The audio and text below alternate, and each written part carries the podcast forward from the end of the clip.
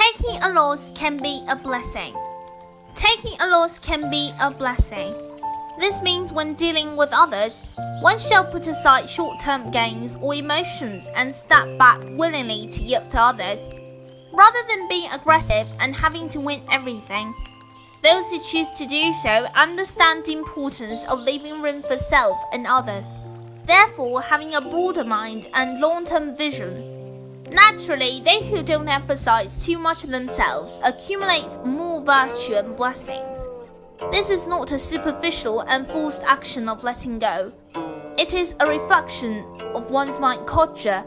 If we afford, we ought to first draw lessons from the experience in order to avoid such situation in the future. We ought to secondly think along the lines of the karmic law and be free of anger. Lastly, we ought to make great efforts to aspire to become honest person.